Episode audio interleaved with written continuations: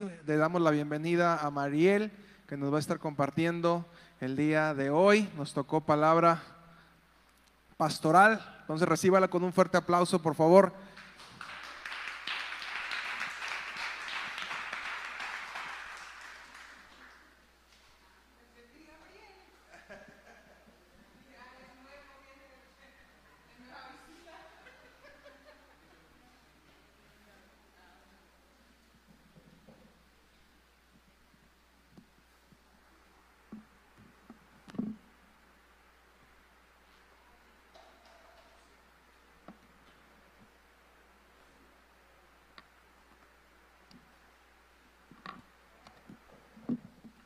Dios les bendice.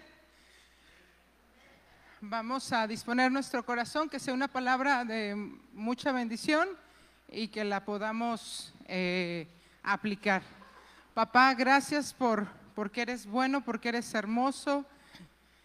Delante de ti estamos, desde la cabeza hasta los pies, todos nuestros pensamientos, todas nuestras emociones está delante de ti, que esta palabra no regrese vacía, sino que cumpla el propósito por la cual tú la estás soltando, papá.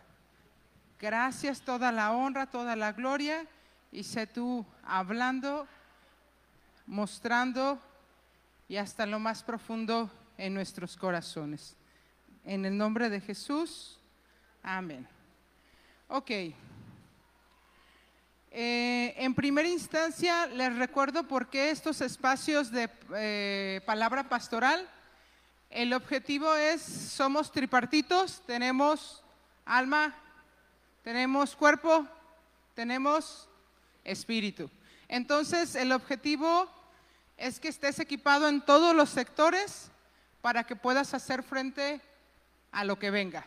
¿Va? Por esta razón, porque a veces queremos colocar todo nuestro cuerpo, toda nuestra alma o todo nuestro espíritu y por algo Dios nos dio tres, nos hizo con tres partes, ¿va?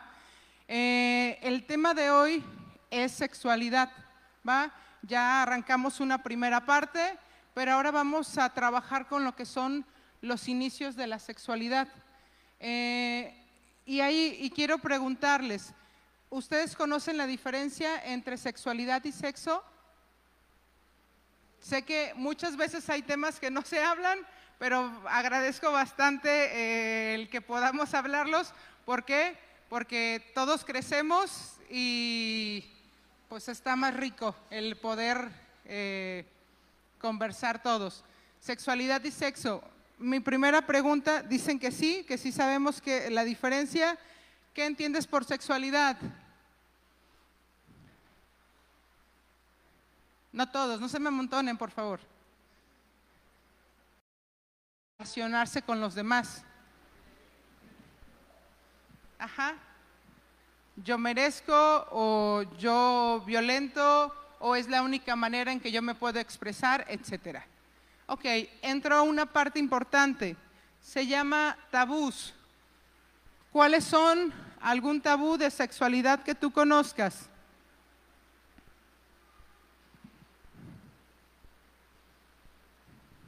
¿Qué tanta comunicación tienes con tu pareja, los que están casados? ¿Quiénes están casados? Aquí hay unos casados, por favor. ¿Qué tanta, ¿Qué tanta comunicación tienes con tu pareja sobre, sobre cómo viven y expresan su sexualidad? ¿Qué te gusta, qué no te gusta? Y muchas veces nos quedamos callados y no lo expresamos por el miedo a cómo el otro piensa, ¿sí o no? Segunda, ¿hablas de sexualidad con tus hijos? Es un tema, te lo preguntaría, ¿tus papás hablaron de sexualidad contigo? ¿Tú hablas de sexualidad con tus hijos? porque, porque da miedo, ¿qué le voy a decir? Y si me pregunta, y si me dice esto, ¿sí o no? Una vez me enseñaron esto y me gustó bastante. La información que necesita un niño a veces es poco a, poco. Vamos a, imaginarnos una espiral y la información conforme va creciendo de edad, va siendo mayor la información que yo le doy a mi hijo, ¿sale?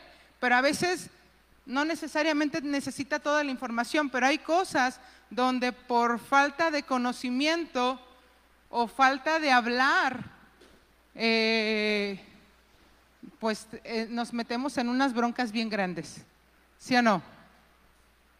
Alguna vez me, me acuerdo alguna historia que me llegaron a contar, eh, tan solo el hecho de cómo usar una toalla femenina. No le enseñaron cómo usar una toalla femenina. ¿Y cómo creen que la usó? El pegamento lo usó no en la ropa interior. Algo tan básico, tan sencillo. Entonces, nos suena chistoso ahorita en la actualidad, pero es una desinformación lo que tenemos y que es bien importante. ¿Va? Eh, dicen que hay estadísticas que el 80% de los papás no hablan con sus hijos sobre sexualidad. 80. Y, yo te, ¿qué te voy a, vamos a iniciar por esta parte. Le dices primera, en primera instancia el nombre de sus genitales, cómo cuidarse, eh, cuáles son los abrazos permitidos, las caricias permitidas, las zonas Sí, eso sí, lo, eso sí lo platicas porque eso es sexualidad, a final de cuentas. ¿Eso sí lo hablas? ¿Sí? Bien. También le dices que cuando no quieras saludar a una persona de beso y abrazo, ¿le es lícito, le es permitido? ¿Sí? La cortesía es otra cosa, la puedes saludar de brazo, de mano o lo puedes saludar de brazo. Pero ocupamos enseñarle a los hijos que no necesariamente a todo mundo se le da un beso y un abrazo. Si él no quiere, no es necesario. ¿Estamos? ¿Por qué? Porque entramos en cifras y el 80% de abusos sexuales se da con gente conocida. ¿Va? Entonces, es importante hablar de sexualidad con nuestros hijos. Esto es sexualidad, cómo nos cuidamos, eh, aún el nombre de, nuestro cuerpo como tal, ¿sale? Porque cuando Él quiera expresar y decirte algo, con toda la libertad va a venir y te va a decir, oyes papá, oyes mamá, oyes, está pasando esto. ¿Estamos? ¿Sí? Ok. Dice, el 80% de los padres no hablan de estos temas con los hijos el 20 sí hablan y del 20 a 30% hablan cuando hay problemas. o sea, en la actualidad casi no hablamos de sexualidad, ¿va? Y si no te preguntan a ti, ¿a quién crees que le van a preguntar? ¿Y al amigo, al novio, a la novia, crees que le dé información fidedigna? sí le va a dar información y le va a querer dar información gráfica como le conviene.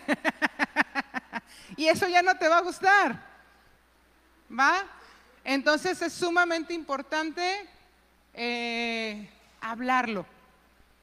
Ok, entramos con esta parte y ahora entramos en, una parte bien crucial. Eh, mi corazón sentía el hablar sobre el, primer contacto, cómo tú te das cuenta, o el primer contacto con tu sexualidad en la niñez. ¿Va? Entonces, muchas veces hay situaciones en nuestra vida que pasamos, que las dejamos o las pasamos por alto, que cosas que no pasan, que nunca las hablamos, pero ¿qué crees? Que hay un impacto. ¿Va? Si no lo hablo, no existe. Esa es la cultura mexicana. Lo que no se ve, ojos que no ven, corazón que no siente. Igual para una infidelidad, pues yo no lo vi, pues no, no me duele. Ok, Eh, y entonces vamos a hablar eh, hay una parte importante. Hay una diferencia entre cuidar y ocultar. ¿Tú te has fijado por qué tus órganos sexuales están tapados? Porque ocupan un cuidado importante. Sin embargo, hay una diferencia entre cuidar y ocultar. A veces tachamos esta parte de sexualidad y no tendría que ser así. Tenemos que cuidarla y enseñarle a los más pequeños a cuidar.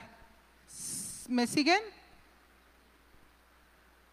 Y la verdad es que te soy bastante honesta, me costó bastante trabajo, eh, hubo muchísima resistencia para poder preparar este tema, muchísima, como no te imaginas, hasta que un huracán entró y estamos ahorita en la tarde tomando este tema, pero sé, sé de verdad que hay una razón por la cual estamos hablando de este tema.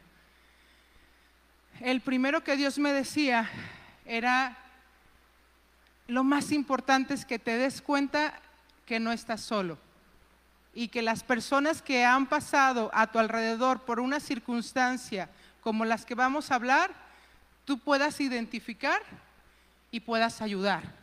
¿Sale? No, tal vez no tienes el papelito de psicólogo y vas a canalizar, pero tal vez tú pasaste o tal vez le vas a ayudar en mandarlo con alguien más. Esa es la chamba que vamos a hacer. ¿Sale? ¿Quién está exento? Nadie. Y la gente que amamos la queremos cuidar, ¿sí o no? Tuve un sueño en la tarde que la verdad es que me, me sacudió. Me gustaba la medicina, pero hay algo que no me gusta de la medicina, es la sangre. Por esa razón no fui, no estudié para doctora y veo la sangre ahorita en la actualidad y es un sentir en la boca que prefiero no ver, no, ver el accidente, me prefiero voltear y que si voy a hacer algo, si puedo apoyar, me meto. Pero por boba nada más, para que se quede el registro en mi cabeza, no gracias. Esa es la realidad.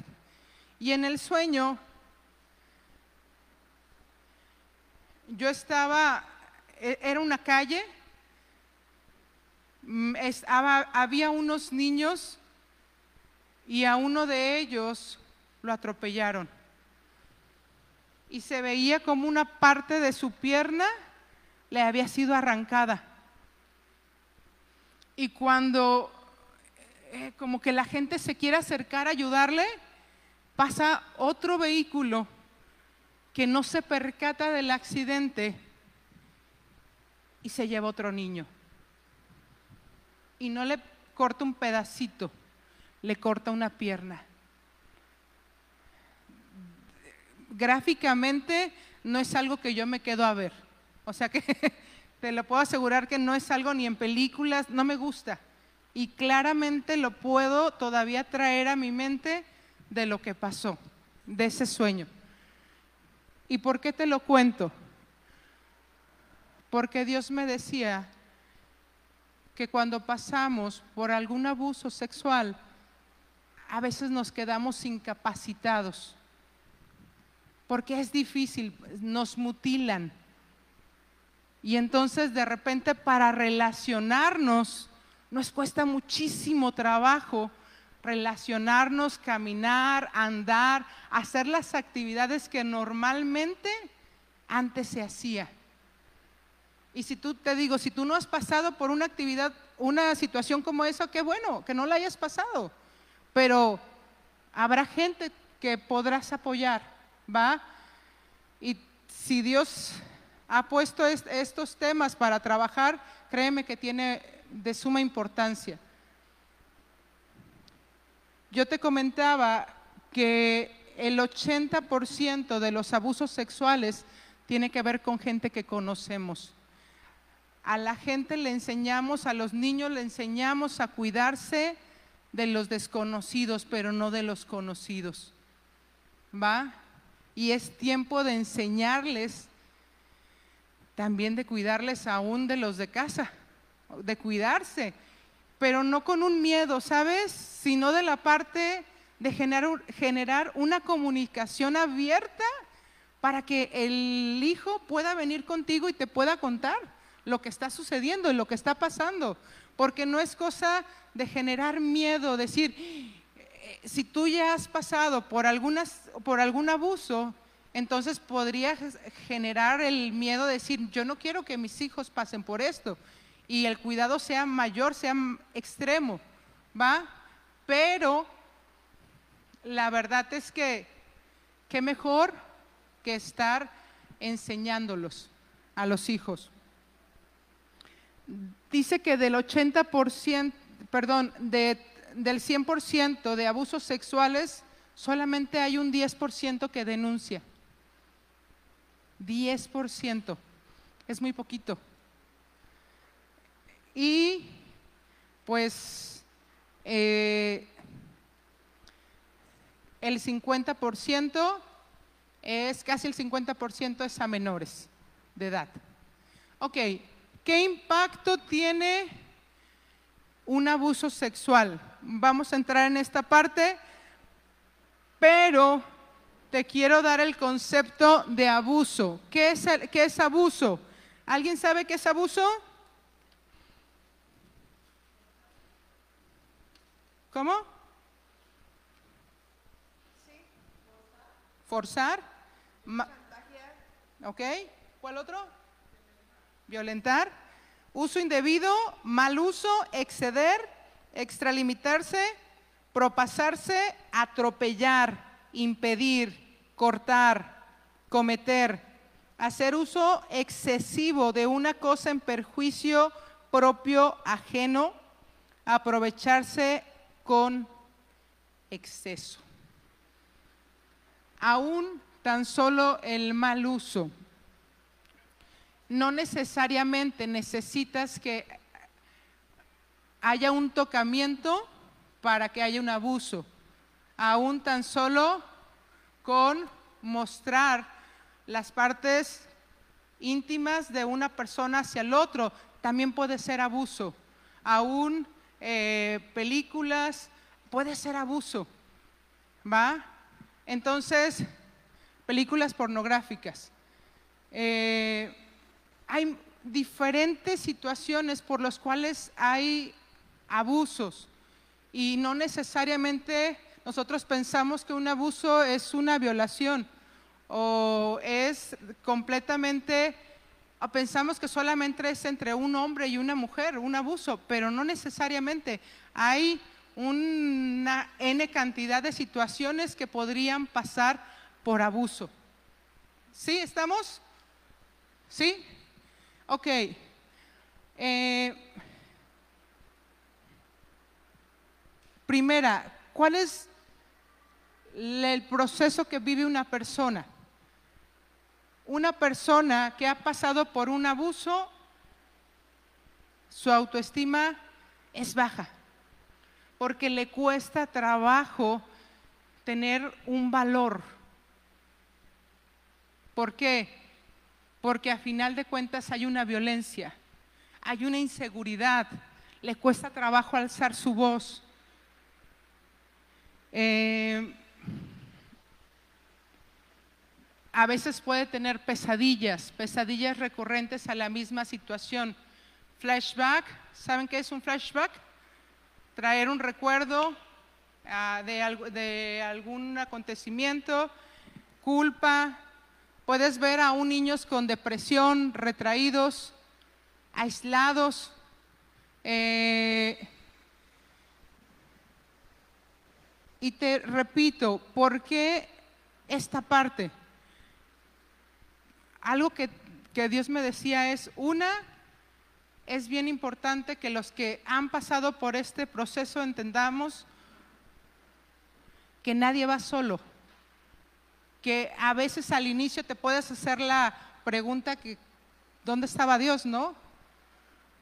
Y hay algo que Dios me ha enseñado. Créeme que también en mi profesión me toca escuchar muchísimas cosas y me toca hacerle muchas preguntas a papá. Y una de las cosas que, que Dios me, me ha enseñado es que Dios nos ha dado autoridad a nosotros como seres humanos. Y sabes que si Dios te dio autoridad, significa que a cada una de las personas nos ha dado autoridad y nosotros somos responsables de lo que hacemos con esa autoridad que Dios nos da. ¿Me siguen? Entonces, muchas veces Dios no, o sea, Dios no es el que orquesta una situación así, pero eh, créeme que Dios está ahí. ¿Me siguen?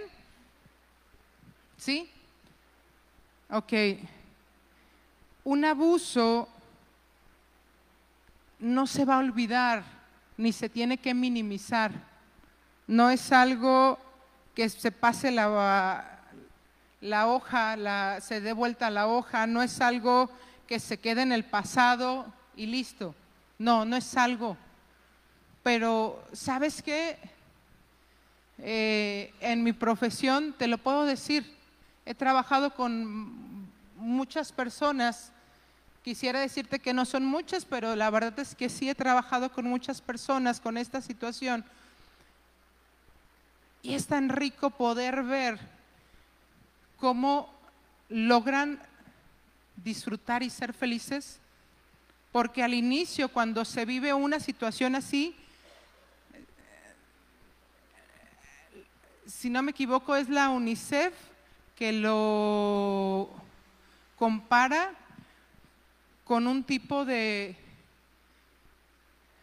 ay, se me fue la palabra, de tortura.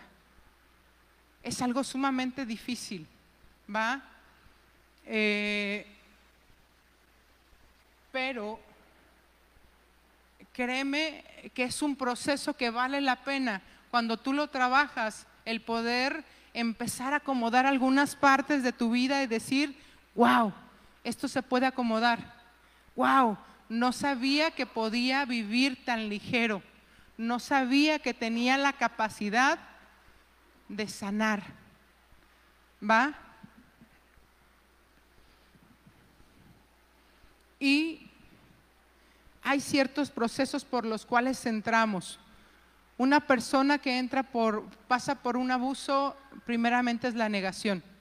Es una circunstancia sumamente complicada y difícil de vivir. Entonces no es algo fácil de, digerir y decir, ah, mira, eh, estoy pasando por esta situación. No, no es fácil, ¿va? Entonces podrás tal vez ver a la persona como que si no pasa nada, a veces retraída, a veces con una sonrisa, eso no te dice nada, ¿va?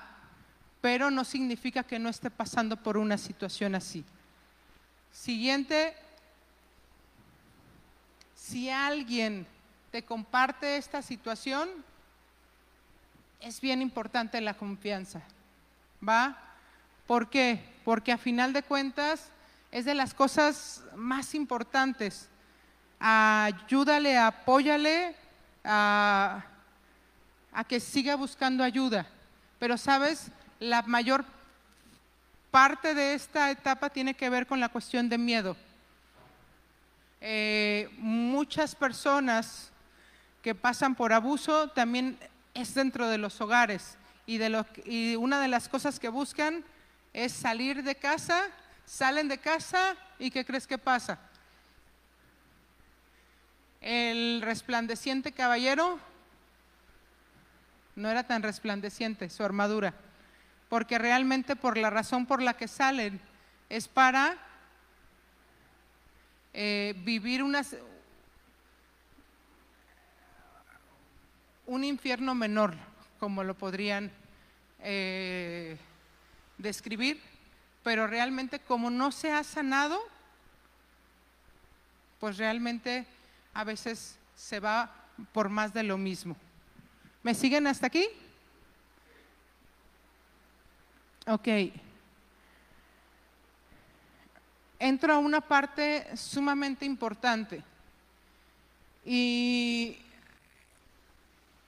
una, ¿por qué no se habla sobre el abuso?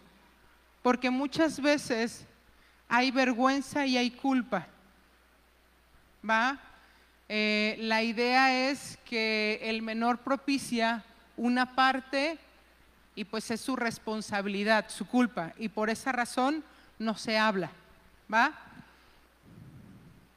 Además de que quiero que te imagines un árbol.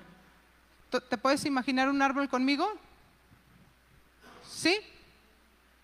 Acá están sus raíces, acá en la parte de abajo, acá está su tronco y en la parte de arriba está su follaje. ¿Sí? ¿Me sigues? Ok. Cuando yo quiero ver un fruto bueno de una persona y yo no he trabajado en sus raíces, ¿qué crees que va a pasar? Si, si yo no trabajo en las raíces, su fruto no va a ser bueno. Y yo necesito trabajar en sus raíces. Y sabes qué? Trae muchas veces el, eh, un abuso trae rechazo, trae culpa, vergüenza. Y entonces, ¿qué crees que va a haber? Va a haber, puede generar consumo de alcohol, de drogas, algún desorden alimenticio, eh, puede ser acumulación de cosas, gastos excesivos, odio, baja autoestima, depresión, condenarte por muchísimas cosas, estar confundido, ser negativo, eh, estar de repente, a veces una adicción por siempre estar ocupado, para no estar pensando o no tener ese encuentro con uno mismo, para no hacer esa conexión. Además, con los sentimientos recurrentes de violencia, de tristeza y de temor. ¿Va? Eh, y hay algo que de repente hay patrones que si no los sanamos se vuelven a repetir. Si yo he sido violentada, yo puedo violentar. Y si yo he sido violentada, puedo buscarme una pareja que me, me violente. ¿Va? Entonces, ¿por qué? Porque esta forma yo he aprendido a relacionarme. Entonces, eh, tú me vas a decir, tal vez yo no he pasado por un abuso eh, hasta solamente fue un toque, me vas a decir. ¿Ok? Pero a final de cuentas hay situaciones que marcan tu vida. ¿Me equivoco? ¿Verdad que no? Aún sea una palabra, una acción, un gesto. Y lo importante es de que tú revises si hay algo en tu vida que no lo tapes y lo ocultes como que si no haya pasado nada. ¿Por qué? Porque va a salir. Aún cuando te cases, si no lo has trabajado, también hay muchísimas disfunciones sexuales. ¿Por qué? Porque es algo que tapamos y escondemos y no tendría que pasar así. ¿Estamos? Dime una cosa, una persona que ha vivido un abuso, ¿es responsable o es culpa suya? No los escuché. No los escuché. No. Pero si, somos responsables de lo que hacemos con esa emoción, con esa situación, y lo que sí necesitamos es que si yo ya sé que tengo una situación que trabajar, sí necesito alzar la mano y decir, necesito trabajar en esto. ¿Por qué? Porque voy a estar atorado o atorada en lo mismo. Y aunque quiera seguir creciendo, mi tope mental es hasta cierto límite, porque mi autoestima es baja, porque mi valor es bajo, porque soy negativa hasta lo que más nos da es que me va a pasar algo malo y me va a pasar algo malo y, y de repente pasa algo, voy a suponer que fue culpa de Fidel, se le cayó un vaso y yo, híjole, el vaso, es que lo empujé a Fidel, es que yo tuve la culpa y tal vez yo no le hice nada a Fidel para que se cayera el vaso, pero todo es mi culpa. ¿Sí me doy a entender? Se pelearon mis papás y, ay, es que fue mi culpa, yo, yo. Y como es una área que se ha ocultado sumamente bien, no se ve. Y yo te vuelvo a repetir, si ahorita que estás escuchando todo lo que puede generar un abuso, es importante la identidad. Es importante tu sexualidad. ¿Sí? Te da un valor. Y ese valor, si no lo conoces, lo necesitas conocer. Porque tú eres quien eres y como eres por un cúmulo de, situaciones, pero no me malentiendas, una situación no te define.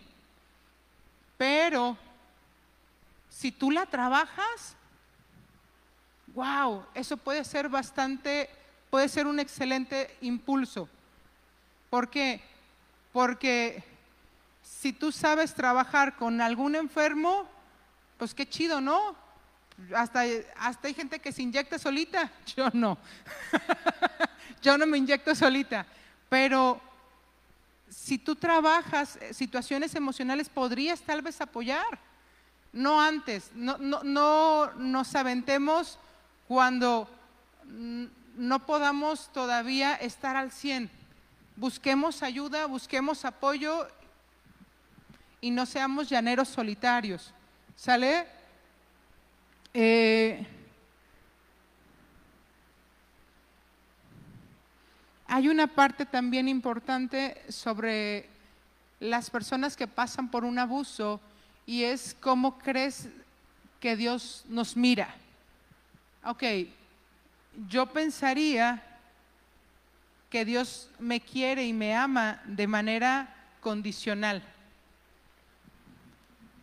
Si yo hago algo bien, me ama. Pero cuando yo la riego, ¿qué crees? ¿Me quiere, me ama o no me ama? Yo creo que no me ama, pero Dios sí me sigue amando igual. Por eso es bien importante trabajar.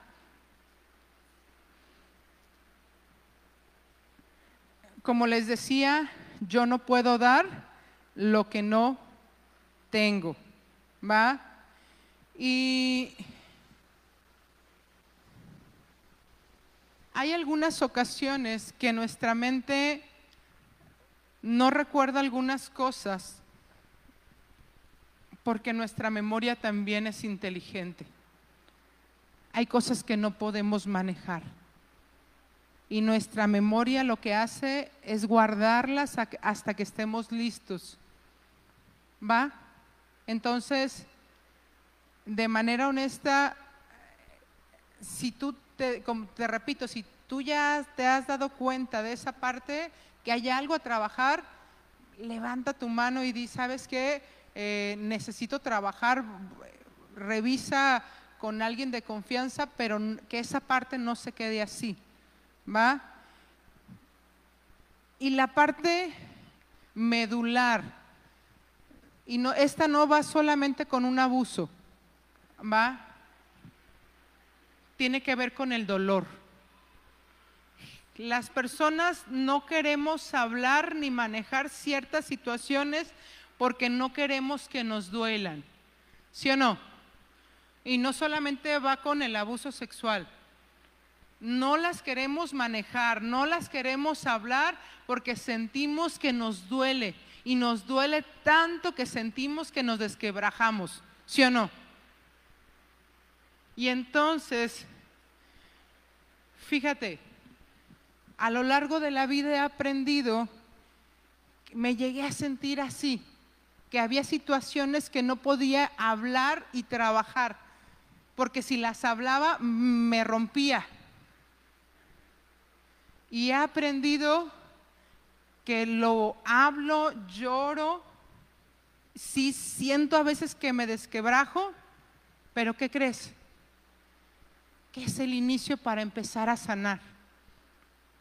Claro, no solamente es, lo empiezo a sacar, a expresarlo, tal vez llorando, pero también tengo que hacer algo. No solamente es llorar, no me malentiendas, ¿eh? Hay nada más con llorar ya, y ya se sana todo. No, si te fijas, si hay heridas, sale la pus, pero también se lava. ¿Sí me, estoy, ¿sí me siguen?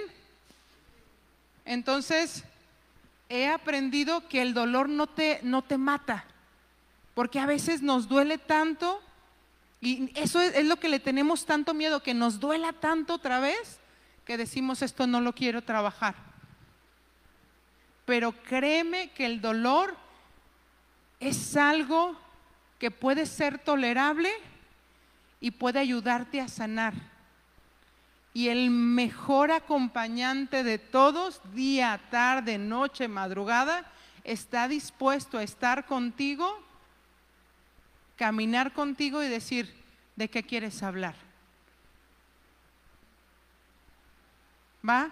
Créeme que Dios está a todo momento y todo, en todo lugar que cuando tú quieras hablar con Él, Él está atento para escucharte. ¿Me ayudan con Salmos 35?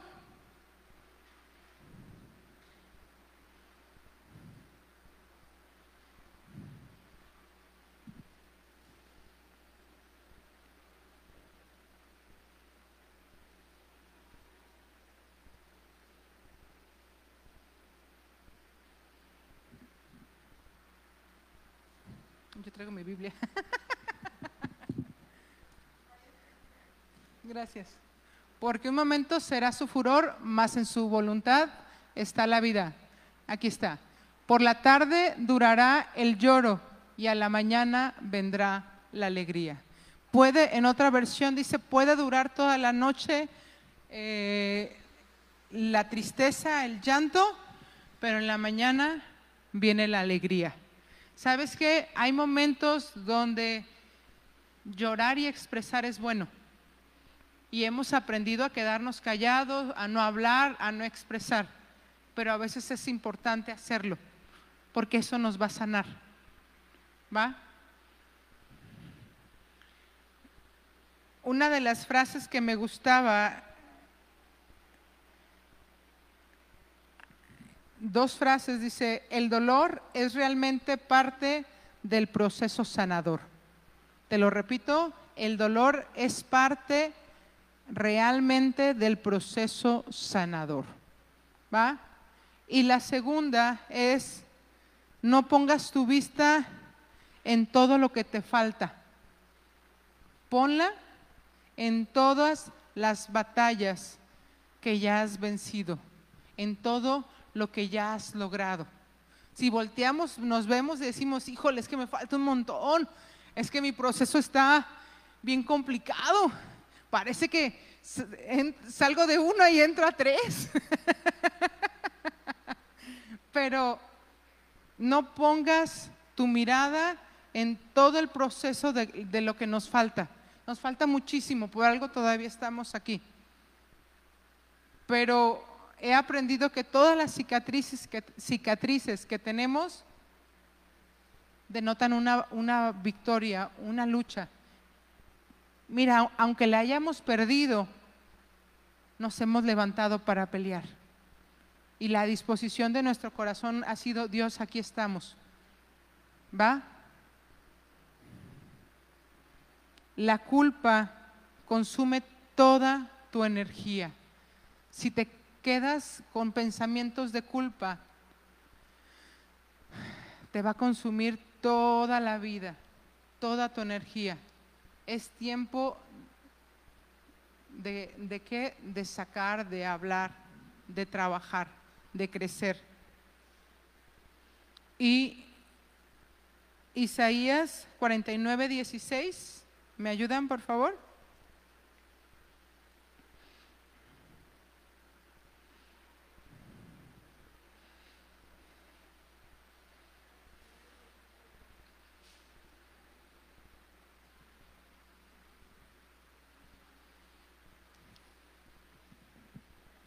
He aquí que en las palmas te tengo esculpida.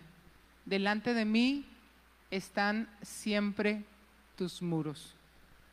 Dios nos ha creado con un propósito y Dios nos esculpe, Dios nos trabaja. ¿En dónde? En, en sus palmas. O sea, Dios tiene cuidado de nuestra vida y Dios si quiere que nosotros también sigamos trabajando. La sexualidad, como yo te decía, ¿es mala? No, no es mala. Es tiempo de quitar los tabús, de hablar con libertad, sin morbo, pero con la libertad cuando se necesite hablar sobre esos temas. Pero hay un versículo con el que Dios me empezó a hablar. Eclesiastés, Eclesiastés 3, 1. ¿Qué dice? Hay una temporada para todo. ¿La sexualidad es mala? No. Pero sabes que cuando se vive en tiempos que no son nuestros tiempos, nos generan fracturas, nos genera un romper. Y sabes que nos mutila como ese sueño. Para todas las cosas hay sazón y todo lo que se quiere debajo del cielo tiene su tiempo. Así que en primera, cuidemos a nuestros hijos.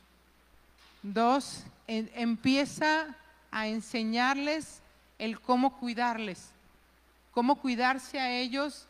No los regañes si te vienen y te cuentan algo, escúchalos, no los juzgues no ocupan un golpe, ocupan que los escuches y entonces que puedas empezar a trabajar. Si es necesario pedir ayuda, pídela, ¿va? Pero primero, primero con, e, en esta parte, háblalo con tus hijos, que, enséñalos a cuidarse, genera comunicación con ellos y tú es bien importante, bien, bien importante que si hay algo entonces en tu vida también lo empieces a trabajar. Te repito, no somos eh, responsables de lo que vivimos, pero sí somos responsables de lo que hacemos con lo que vivimos. Entonces nos toca a nosotros trabajar. Y créeme, de verdad, te lo digo, tengo ya muchos años trabajando y he visto procesos hermosos, preciosos. Así que de verdad, de verdad, de manera honesta, eh, Dios, Dios cambia el lamento en danza, Dios cambia todo ese dolor en, en un trabajo, en una obra de arte, wow hermosa. ¿Dudas? ¿Preguntas?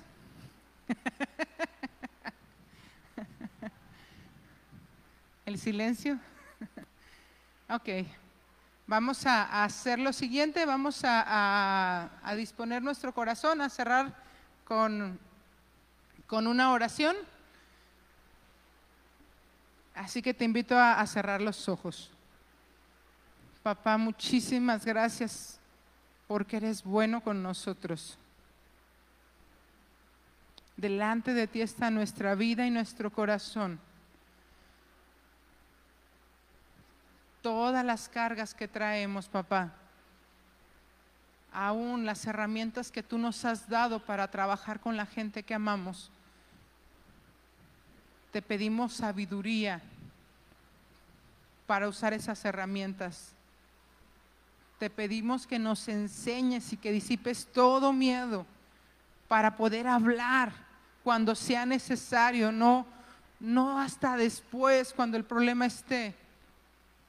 Te pedimos, papá, que nos hagas valientes en nuestro propio proceso y nos enseñes a avanzar, a sanar, a trabajar. Gracias porque nos has dicho que no estamos solos Gracias porque vas con nosotros todos los días de nuestra vida. No hay día que no hayas estado con nosotros, papá. Y gracias por esta parte. Muchísimas, muchísimas gracias, papá. Yo te pido en esta tarde que sea tu presencia y que sea un abrazo, un abrazo fuerte, que selle identidad, que selle paternidad, que cada uno sepa cómo tú has estado y tú siempre vas a estar con nosotros. Haznos inteligentes, astutos, para saber trabajar con la gente que queremos y también en nuestra vida.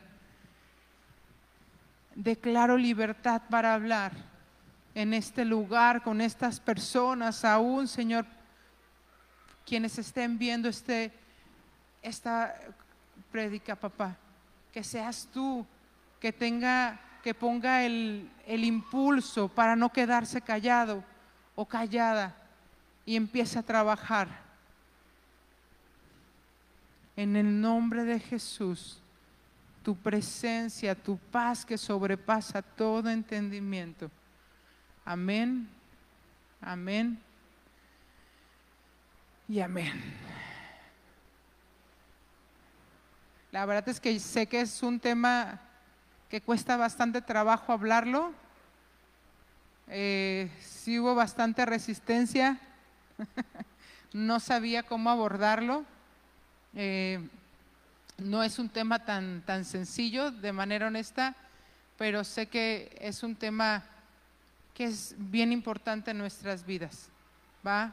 Así que eh, si tienes alguna duda, alguna pregunta, ocupas algo, por favor acércate y